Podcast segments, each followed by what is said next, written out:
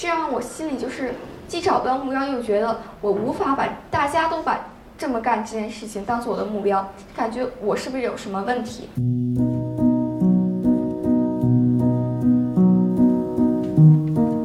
您听到的声音来自一个十二岁的女孩曲若曦。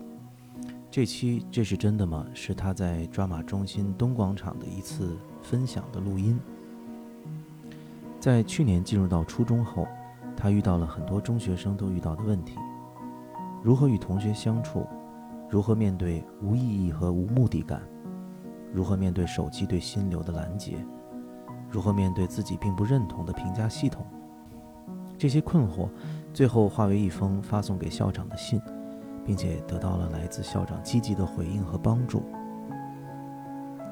我认为这是当下中学生乃至教育困境的一个积极的例子。不仅因为 c c 能够清晰地表达自己的困惑、疑问，并且敢于寻求帮助，还因为他的父母和校长十分及时地回应了他想寻求帮助的需求。也许，在儿童和青少年产生内在需求时，他的环境多大程度上能够做出回应，在潜在而深刻地影响着他们。这些小小的瞬间，藏匿于那些重大的、让人惋惜的事件背后，更加值得关注。这里是这是真的吗？我是曹曦，你可以在小宇宙、喜马拉雅、Apple Podcast 等各大播客平台找到我。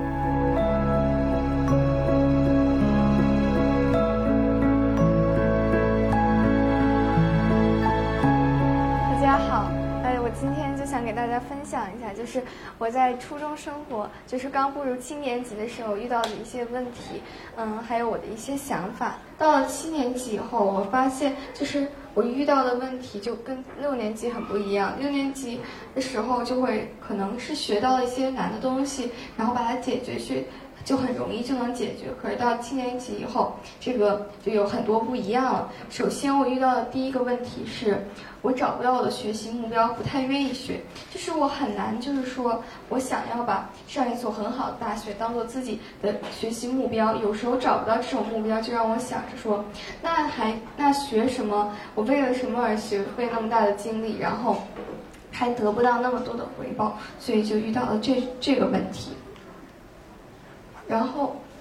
我遇到的第二个问题是，同伴给我的压力很大，然后他就是让我觉得，可能我不管从什么方面，就比如说他们的学习成绩比我好，然后体育能力比我强，让我不是特别的自由，然后让我感觉很压抑。还有就是说，他们可能对我的一些评价，还有一些改变的印象，让我觉得我是不是没有以前那么好了？我是不是在他们心中印象已经减了很大的分？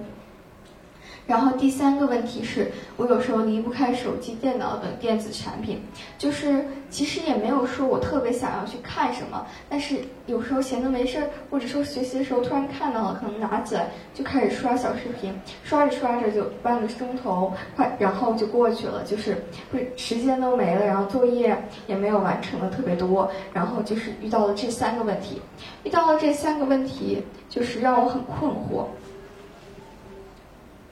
就是想问一下大家，大家有没有和就是很类似的情况？比如说，就遇到学习中遇到了什么问题，或者遇到了很大的压力，有没有在学校遇到这这些情况？我觉得是比较容易发生的，就是同伴压力给的会很大。就比如可能别人这一天作业可能都写过写完了。可是我们回家可能还要再加半个小时才能写完的情况。其他伙伴有吗？其他伙伴有吧？呃，妮妮能分享一下吗？你的有是哪一方面的？应该都有。都有，三方面都有。就是因为我的同学们，他们都是那种英语特别好，然后数学特别好，就是各方面成绩都不差的，然后就是。然后就是我压力就是比较大，我有时候就会怀疑自己，我到底适不适合跟他们做朋友。OK，就是。像大家说的一样，我也在我学校学习生活中也遇到了很多问题，不止前面说的三个，可能也有一些大大小小的问题，这让我就很困惑，说我到底是什么样的？我到底应该怎么做，我才能够达到，就是才能有一个很轻松的学习状态，然后才能达到一个自己想要的成果？所以呢，我就去找了我们学校的校长，然后想跟他谈一谈，我们。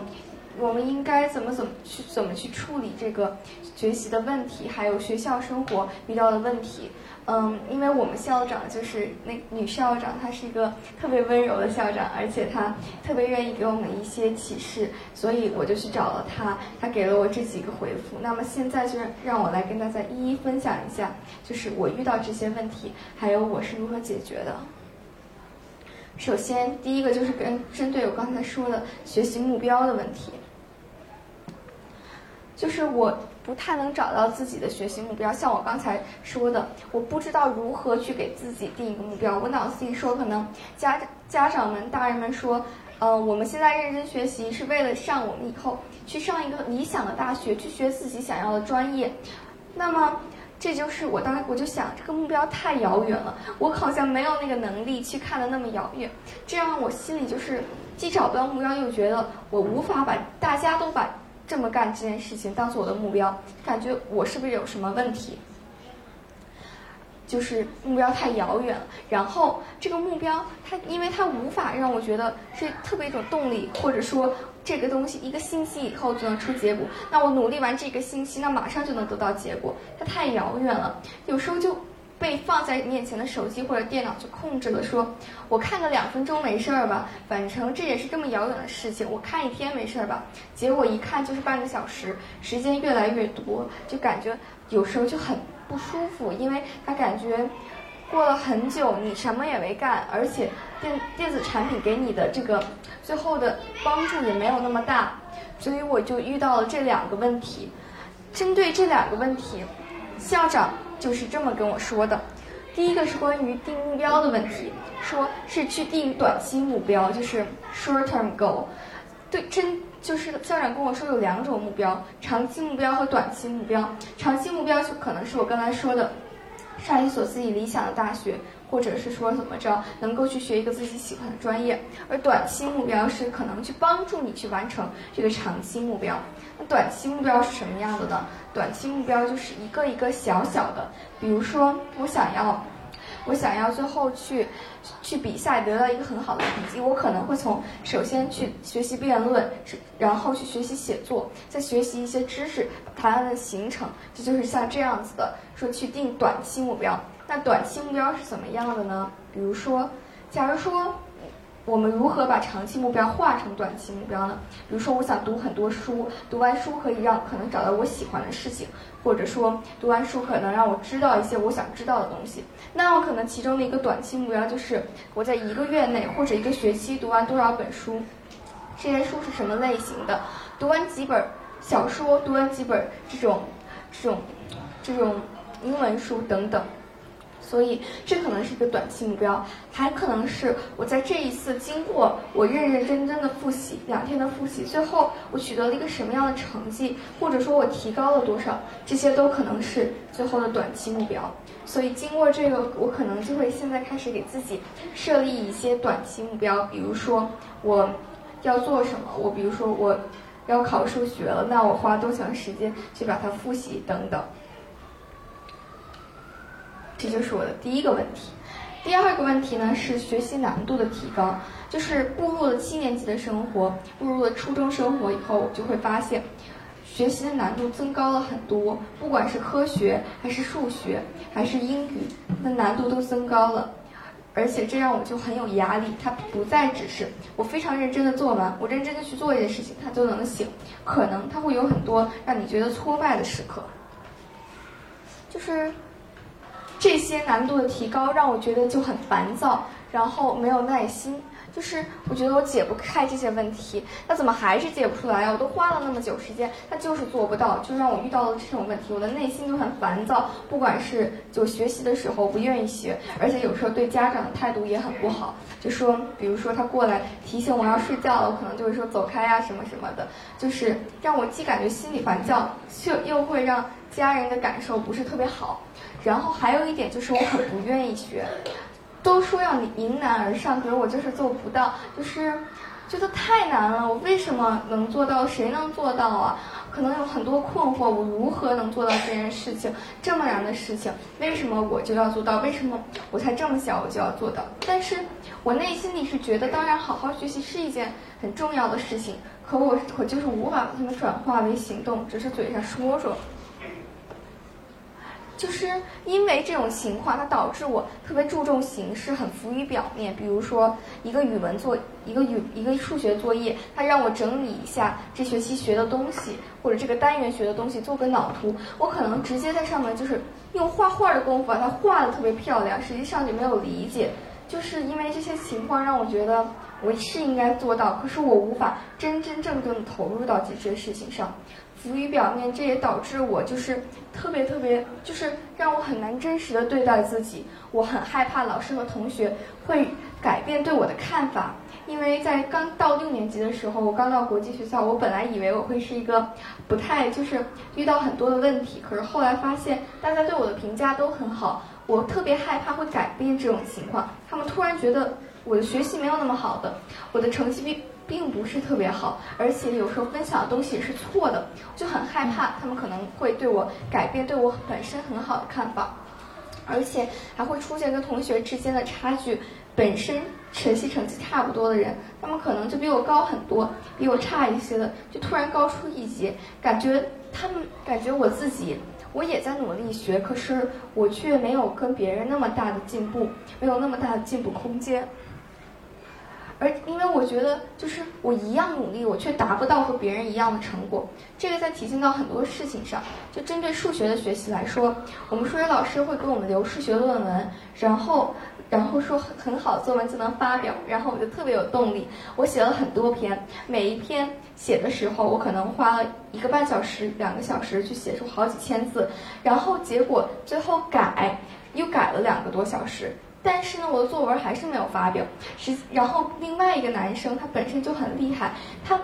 半个小时写出来的作文就能差不多跟我一个多小时的媲美，他还能发表，就是这让我觉得我们的差距怎么这么大？同样这么努力，为什么我就达不到这种成果？然后就是第二个问题，就是有些同学他们并不好好学习就能得到大家的关关注，比如说他们。看的东西特别多，看的手机上的东西特别多，所以他们可以到处分享。还有长得特别漂亮的，一堆男生喜欢。然后还比如说那些，就是他们可能给别人别让给别人抄作业，然后很多人都喜欢他们。他们实际上都没有没有我这么认真，可是很多人却能得到吧得到，就是他却能得到很多人的关注，这就让我很难受。我说，我就在想。为什么他们能？那那难道是说我必须特别漂亮，我还是怎么着，我才能得到大家的关注吗？所以，但是，所以我就当时就觉得，我想得到大家的关注，却得得不到。实际上，得到关注这件事情好像也没有那么重要。所以，我就去找了校长，然后他给了我几个解决办法。第一个就是放平心态。你要觉得可能你给自己一点进步的空间，就是你觉得这一切都没有什么了，你才中学学，但是也不是说你中学你就可以不好好学，等大学要考，整高中要考大学的时候你才开始奋发图强，并不是这样，只是你觉得我慢慢的进步，不用管那么多，我按照我自己的节奏来就好了，别人跟你没有那么大的关系，所以忽略别人的看法就是一个很。很好的解决办法，可是虽然说容易忽略别人的看法，但实际上真的很难，因为别人可能时不时的对你说几句：“哎呀，你怎么这么怎么这次没考好？你上课那么回答数学课那么回答问题，那么积极，你考的还没我好呢。”就这种，就是他们很难让你忽略。每次做完，你的心里就是五味杂陈的，我该怎么办？我知道他这么做，实际上是他在害我，而且我也没有他说的那么差。可是我就是无法让他让这些完全的忽略掉，因为我就是想，如果大家对我的看法都很好，我的人气很高，那我一定很好。实际上这么想是错的。后来也听过跟校长的探讨，我明白了，就是别人的看法，他可能只不过是。浮于面上，它围绕着你，它永远不可能消失，不可能你变得不不管你变得多好，身边可能都会有一些负面的看法，可能你变得太好了，有人会嫉妒你，有人跟你看问题的角度不一样，他们就会觉得嗯这方面你不好等等，这都这其实它无法消除掉，而是你自己内心你自己对自己的看法，你最亲近的人对你的看法，那些你值得信赖的人对你的看法，那些。给你的建议让你觉得很实用，对你很好的人，他们给你的看法，就比如说。你的朋友他可能跟你说，你今天这么做已经有进步了，那么你下次再怎么怎么样就更好了。这种人的看法，我觉得听一听就好了。那些实际上特别爱抨击你的人，可能他们只是出于嫉妒你或者怎么怎么着，就是他们的角度不一样。就比如说在学校，还有很多人他会抨击我说，我觉说我觉得，嗯，你画画不怎么样，你画画好抽象啊，你怎么画了这么久画出来这么个东西？就是当时我就特别难受。就是我当时很想发现，因为我确实画了很久，并且我并不觉得难看。你是角，你是看问题的角度有问题吗？这就让我很紧张，让我不知道该怎么办。到底他们说的对还是我说的对？我自己就觉得我画的好，我是不是自负了？这些问题让我很紧张。然后跟校长谈完了以后，校长跟我说，他们看你，他们看是怎么？他们看。他们都看你很好，你未必也能考上你理想的大学。你，你还不如你自己慢慢的强大，不要管他们的看法，按照自己的节奏走更好。所以这又谈到了节奏这个问题。我觉得学习和生活中找到自己的节奏很是很重要的。每个人都不一样，可能每一个人上课直接所有知识都吸收了，或者像，或者是像我一样，需要下课一些不懂的地方再补一补，再上课听才能。够真正的吸收，那么就是找自己的节奏，要多给自己一些进步的空间和进步的时间。比如，就说，那既然他跟我说他的作文比我好那么多倍，是不是说他其实在小学的时候比我下的功夫更多呢？那么我是不是慢慢的、慢慢的我就越来越好了吗？去在看成果之前，可以再先看看自己的进步。就是我的作文也是在越来越多字数、越来越多时间，老师对我的评价也越来越好了。这都是客观的，就是找到自己的节奏，不要把自己看作某一个人。每一个人的节奏都是一样的，不用特别刻意的跟任何人去比。所以这就是我就是对关于学习难度的提高、心情的烦躁的一些解决办法和想法。嗯。说完这个，我就想来说一说关于电子产品的一些内容。就是电子产品，手机啊、电脑，他们都，他，他们都是可能困扰我们的几大部分。他们可能使我们说，我特别喜欢它，我特别想刷它，我今天想看一眼，结果看着看着，啪啪啪啪啪啪啪，几条视频刷完了，好久时间都过去了，就是你没有干成什么，你就一直在刷。那么电子产品，它其实现在我们该如何去控制它呢？因为控制它的用量，我们我们如何让自己认真学？学是学，玩是玩呢？用我爸的话说，你只要学学的时候学，玩的时候玩就可以了。你不用刻意要求你一天都坐在那儿，你就干什么的时候干什么，不要假惺惺的就好了。所以我们家就是有现在经过探讨有这么几种解决方法。第一种解决方法就是设屏幕使用时间，就是苹果手机。或者电脑啊之类的，他们都可以去开开屏幕使用时间以后，你打开你一看就能看到你是使用了多久今天，然后你是用在了哪些应用上，就不会让时间流走了，不会 kill time 了。你实际他一看，哦，那我这几今天我一直在刷小视频，那我下次一定要控制这个。它并不是一个监视，它可能就是一个一个看你干了什么，去让你更好的进步。然后除了屏幕使用时间，还有就是相对隔离，就是相对隔离谈两个层面。第一个是技术层面的，就是说可能在我爸搞了一个电脑上的网站，它就是叫什么 Microscope family safety，就是把它 把一些网站不让你访问，比如说今天看了那么久哔哩哔哩，那他就把这网站封了，就不让我看了等等。就是这个呢，刚开始我还觉得很难受，说他怎么可以给我封？那我以后怎么？就是我休息的时候也不能看了，他是在压抑我嘛。但是后来我一想，他可能真是在，就是让我变得更好，就是给我，就是给我让我去帮助我去在想干的事，去干什么事情就干什么事情。还有一种隔离方法，就是比如说这段时间我不用电脑，把电脑和手机都拿出来，这样也是隔离的一种方法。可是我刚才谈这么多都是技术层面，或者是说行为，家长怎么管制你的方法，它并不能内心让你觉得电子产品没有那么好，不去做。只要没了这些，只要你大脑没有这些，你就会继续的干，继续的干。那更重要的是这种养成。现在我想问大家一个问题，就是说，这咱们我们大家真正需要电子产品吗？就是电子产品，你们一般用电子产品干什么呢？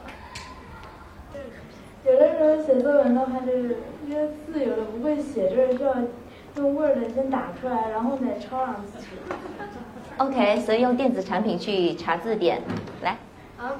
你平时用手机做什么？电子产品？呃，反问一下嘛。你愿意回答吗？啊，不愿意。其有人要回应一下吗？嗯。嗯。三年级必须，我觉得三年级必须得买自己的电脑。嗯，就是说这些都是电子产品，可能就是说我们为什么就是不能把电子产品完全隔离掉，除了学习就不要再碰电子产品了。但是说，如果你在学习的时间长时间用，那你真正的需要它吗？就是就是这个问题，就是当时我后来也好好的想了想，如果说把去玩手机刷视频放在跟我去跟朋友出去玩，去户外玩，或者说去哪儿吃个饭来选，我一定是先把电子产品排除掉了。我后来发现，可能对我来说，我自己并不是像我想那么需要电子产品，而我去学习的时候，可能。忍不住去玩两下，看两眼，只是单纯的因为它跟我不想干的事，不是特别喜欢干的事情放在一起的时候，它比那件事情好，我选择它去消耗时间。我不想干这件数学，写这一段数学作业，那好，正好旁边有个电子产品，我看两眼。实际上我并不是真正真正的依靠它，可能这是对我自己来说，电子产品我没有对它有那么大的依赖，我不是很需要它。那我何不就是好好的学完了以后，然后去做我真正想干的事情，去户外玩，约着同学出去玩这些事情呢？但是如果对大，可能对某些人来说，就是可能电子产品真的就是很开心，那你就是先好好学习，然后有时间就安安心心的玩。那我觉得这也是一个很好的解决办法。就是我在不同的时候，比如说我。确实有的时候确实想要玩电子产品，或者说我想在想看看视频、听听音乐什么的，那我也可以今天快快速速的写完作业，然后去做这件事情。就是这个只是看一个合理的安排。我觉得就是在这一点，我爸说的特别对，就是玩的时候玩，学的时候学，他俩不耽误，互相干就行了。你。我如果我出去玩带个作业，我爸说你干什么呀？就玩的时候玩，不要管学习了就好了。学的时候把电脑拿出来，好好学，然后去干你想干的事情就行了。嗯，我觉得你刚才提到一点说，呃，就说把跟人见面聊天和出去玩以及玩手机这三件事摆在一起的话，你肯定首先要把手机这一个扔掉的。但我现在就发现很多很多的，其实不仅是青少年，成年人也是一样的，就是他们更愿意说。呃，我在手机上跟某个人去交流，但是呢，如果面对面去专门要出门去见一个人的话，他们反而是会很抗拒的。你觉得这是什么原因呢？可能，可能是因为有一些说的话题吧什么的，就是有时候，比如说给别人发一个请求，或者去跟别人说一件事情，我就有时候就会觉得，嗯。是不是文字表达更好？就是面对面说有点确实有点害羞，所以可能这些情况会大概用手机去把它表达。但是如果就是完全不敢见面的这种情况，是不是有可能是因为说我在手机交流多了就？很不习惯嘛，说完了马上就回答，可能在文字方面，别人发我该怎么回？什么礼貌？怎么什么语气才能让别人觉得你礼貌？什么语气才能让别人觉得哦，他对我他是很看重我这个朋友的？会不会我当时临时反应太唐突了？他会觉得嗯，这个人怎么这样？他怎么这么回答我的问题？他是不是不珍惜我这个朋友？就是会害怕出现这种情况。你越来越多给自己太多空间，你就是说。嗯，我再想了想，再好回，可能那个回的确实没有你，就是确实比你刚直接说的好。但你会发现，你最后如果真的要面对面交往，却没有之前好。这就可能像说，动物它们被关在动物园里以后，再回到野外，它们可能会丧失这个生存能力，会丧失捕食的能力。就是它会因为被困境在一个世界里，它可能确实会丧失一些能力。下面我就想跟大家讨论一个问题，就是说。如果你们遇到问题，遇到不管是学习还是生活中的问题，你们会找哪些人来帮助你？老师、同学还是家长呢？老师，我会选一些可靠的朋友，不会选家长、老师，因为怕我提出的问题他们会不喜欢。所以你会选一些可靠的朋友是吗？谢谢刚才分享很多，特别有感触。然后刚才他这个问题，我回答我的感受是，我在他这个年龄的时候，因为我们没有那么多电子产品，然后呃，实际我本身性格对别人理解感觉像是一个社牛状态，但是如果我遇到这样困惑的时候，我们那个年代我特别喜欢一件事情是写日记，因为我觉得等待这件事情就是发酵慢慢沉下来，是一个特别自我疗愈的一个过程。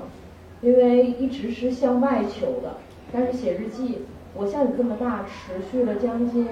快小十年，就实际我很多心灵的创伤，小的时候那些困惑，都是通过日记，就是真的就是流水账的日记，这一天的好的坏的都在写，不停的写，只要进每一天给自己一个这样的，就像一个树洞一样，我觉得那个是一个特别长的，嗯，不用电子产品那种放空的状态。那个是我觉得解决特别好的一个方式，嗯，就是我想问一下谢谢，是关于哪个方面的问题？就是哪个方面都可以，学习上的问题、生活上的问题都可以。哦，我一般是会问家长或者朋友的，因为我觉得家长和朋友就是比较了解自己，然后你跟老师其实没有什么交往，所以我会跟我更亲近的人会。就是问他一些问题，然后来帮助我。嗯，那我就接着这个志柔刚才说的说下去，就是很多人遇到问题都会去找家长吧，就是就不管生活中的问题去倾诉啊什么的，可能会去找家长。那就想问问大家，就是说，你们希望家长给予你们什么样的支持？遇到这种问题的时候，你们希望他如何去回应你的倾诉，或者回答你的生活中的困惑等等？啊，这是一个非常重要的问题，嗯，因为我们大部分肯定，因为家长跟我们最亲密，我们肯定很希望得到他的帮助。那你希望家长给你什么样的支持呢？当你遇到困难的时候，呃，我是希望能就是，我会告诉家长一个真实的情境，像这种的，但是我就希望家长能是站在平等的角度，有就像呃。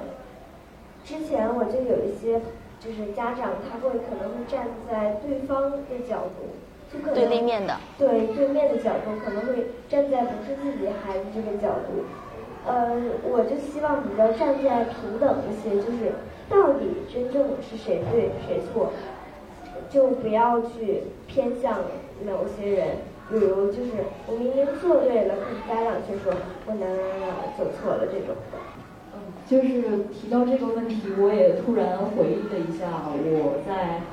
童年和青少年的时期跟父母相处的时候遇到的一些问题。就比如说我在外面，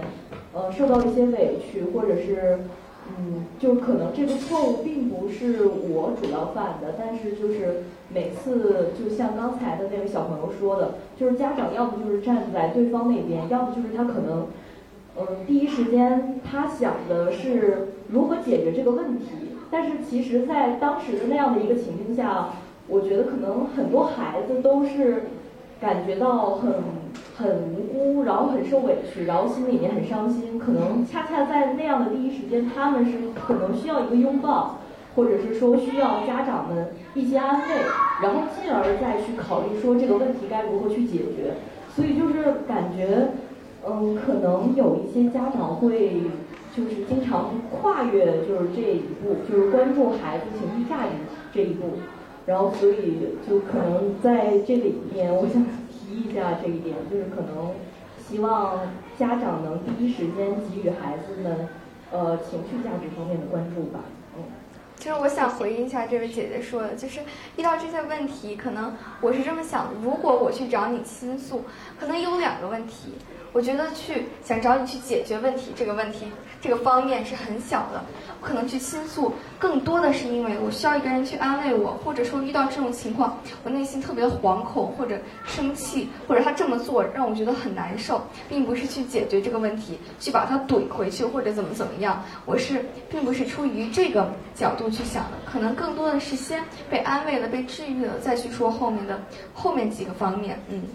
其实这件事情让我想起了前年的一个我自己家庭里头遇到的一件事情。呃，我弟弟他们家那个因为刚刚买了房子要装修，然后呢，他当时就是因他以他自己的经验，然后呢，他就设计一个厕所，就原来那个厕所是马桶的，然后他想弄成那种蹲坑的那种方式，然后他就买就弄好尺寸，结果呢，花了好多的钱凿了那个洞，怎么怎么样，结果就装不上，就坏了。然后他就把这个消息放到我们的家庭群里头，就说：“哎呀，花了多少多少钱，然后结果还是搞砸了。” 然后呢，我爸爸就把他骂了一顿，就说：“这个东西从技术层面应该怎么操作？他给给他讲一二三四五，你要怎么怎么做，我都告诉你应该怎么做，你不去怎么做？”就我就看到那天的家家庭群那个滴滴滴滴滴就响个不停，就全部是我的爸爸。再教一个已经现在三十多岁的一个年轻人，教他怎么做事情，然后最后就很长一段时间，我弟弟都没有回复，然后到最后他回了一句，他说：“我其实不需要你告诉我怎么做，怎么解决，我早就已经想好解决方案了。我现在在这个群里说这件事情，我仅仅是需要你们安慰我一下而已，所以我不需要你给我解决的方法和答案。”所以你刚刚才这两位朋友分享，就真的让我很有很有体味。就有时候我们真的不需要那么多技术，技术在这个世界上一点儿都不缺。你百度一下，你花点钱，你绝对能解决问题的。但情绪这个东西，是你技术，你花再多钱，你可能也买不到、弥补不了的。嗯，那我就想借着就是说，家长给孩子给予支持，就是继续去做一个分享。就是我认为家长给孩子的支持分几个方面。首先，第一点就是家长会给孩子一个合理的预期和要求，就是说，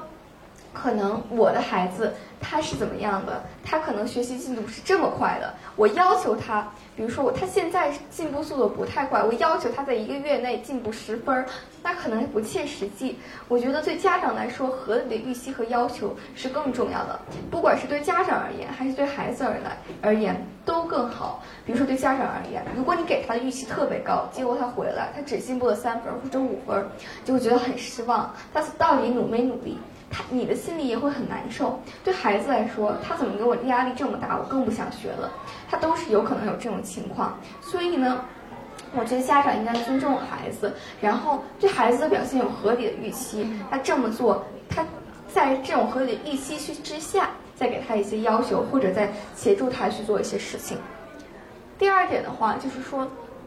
希望家长能够给孩子足够的进步空间和进步的时间。可能针对一个东西，他就是那么快无法进步。比如说作文啊什么的，每个人他都不一样。如果并不是说你旁边那个人看着怎么样，他就能让你进步，你就得跟他进步的速度一样快。或者说让家长去把你跟另外一个人去对比，然后就说他都怎么怎么样了，你还怎么怎么不行？就是遇到这种情况，这种对比是让我觉得最不舒服的，因为因为。他可能是我一个朋友，然后他对比完了以后就稍微有点恨他了，然后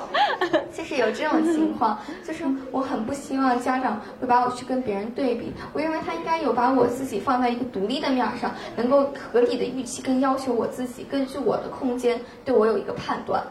第三个就是尊重孩子的选择，但是这一点并不是说孩子说他你尊重我，我不想学了啊，你别管我了。那我就倒啊，我躺平怎么着，并不是这样。我觉得家长就像一座门或者一个墙一样，就是说，你还就是他离你的不是特离你不是特别近，他给你一定的空间，一定自己的选择，一定的独立性，他不，但是他却不会让你完全躺平。你倒的时候，他把你撑住了，提醒你不要躺平。就是不是跟孩子有特别特别近的关系，要随时的管控他，也不是说放任孩子让他直接躺平，像一座门一样，能像一座门一样，就这种比喻我觉得比较合适。然后继续说孩子选择这个方面，就是可能孩子这时候说，我更想去学，更想认真的去学学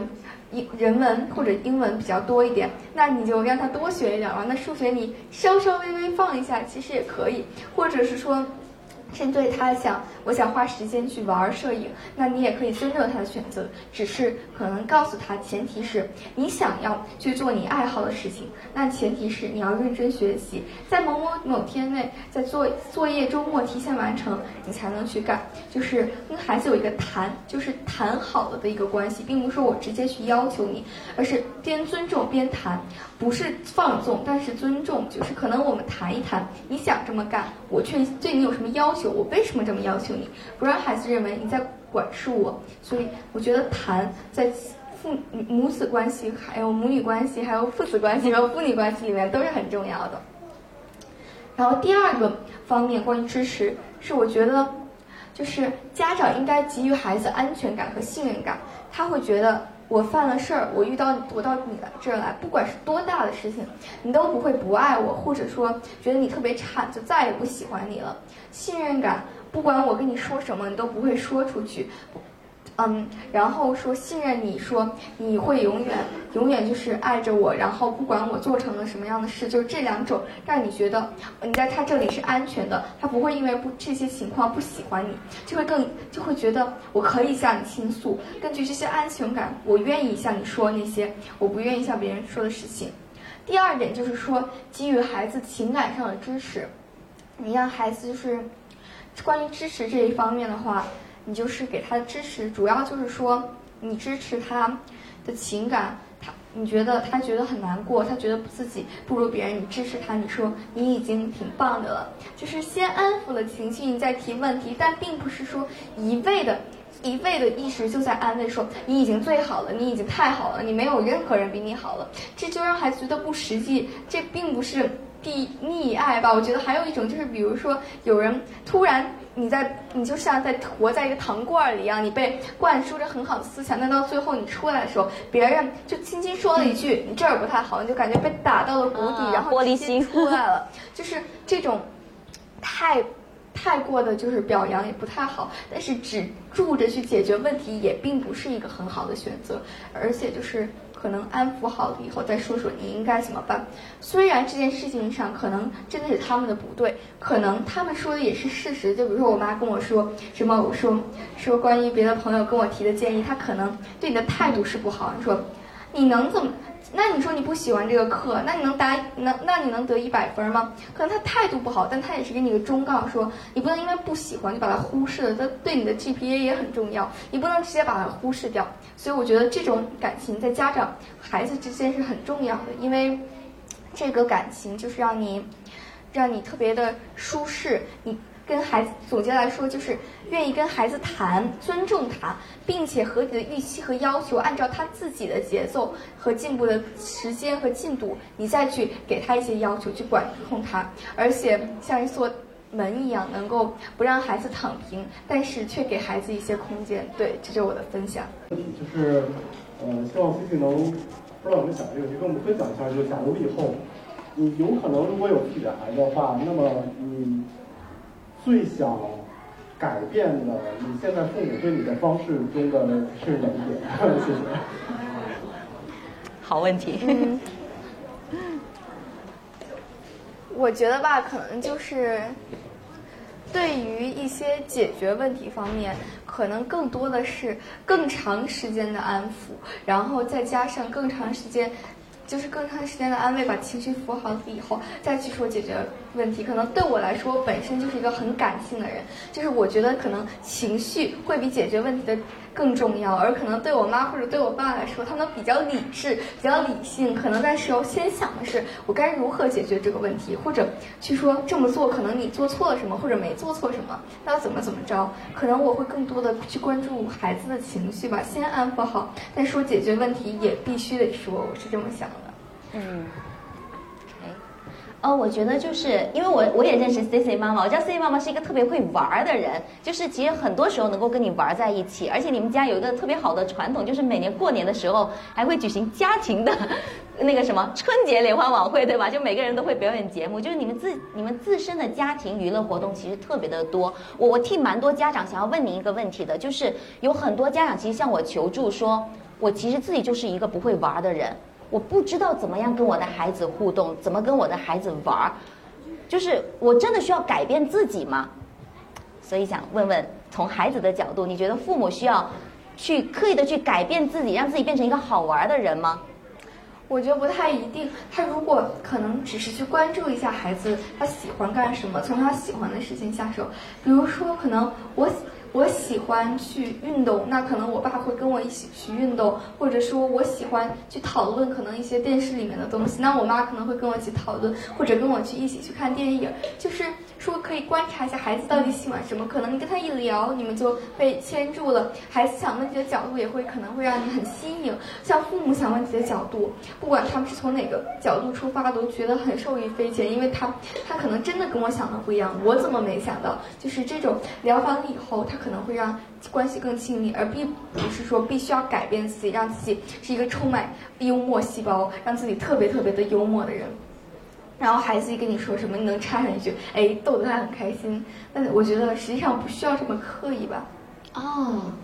你你这么一说，我突然想到了一个例子，是好多年前曹曦老师分享的他跟他孩子的一个经历。他有一天呢，跟图钉儿他的孩子去那个天安门广场走那个。走那个大路的时候，那里不是有好多好多的那种大树嘛？啊，咱们就拿这个树作为例子吧。当时呢，我记得他给我讲的就是说，曹曦站在这个树的这一边，然后他说：“哇，这边好红啊！就是我看到好多叶子很红啊。”然后呢，图钉是站在那一边的，他其实看不到这边的。你看，这是红色的叶子，我们就拿这棵树为例。然后他站在那边都是没有红色的，就全是绿色的。哦，先是图钉先看到说：“哇，好红啊！”然后曹曦站在对面，他说：“没有啊，哪有红的，都是绿色的。”然后呢？结果呢？图钉说：“那我过去看看。”然后他跑了过来，啊，对哦，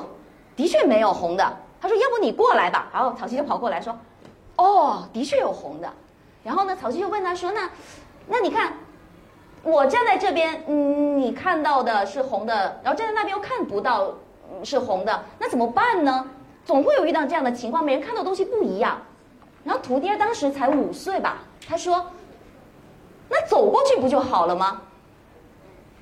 就你走过去，就你总得往前迈一步，所以我觉得今天这个分享给我最大的感触就是，我们经常期待着父母向我们走进来，就是父母你得你得往前迈一迈，你得你得走过来，但是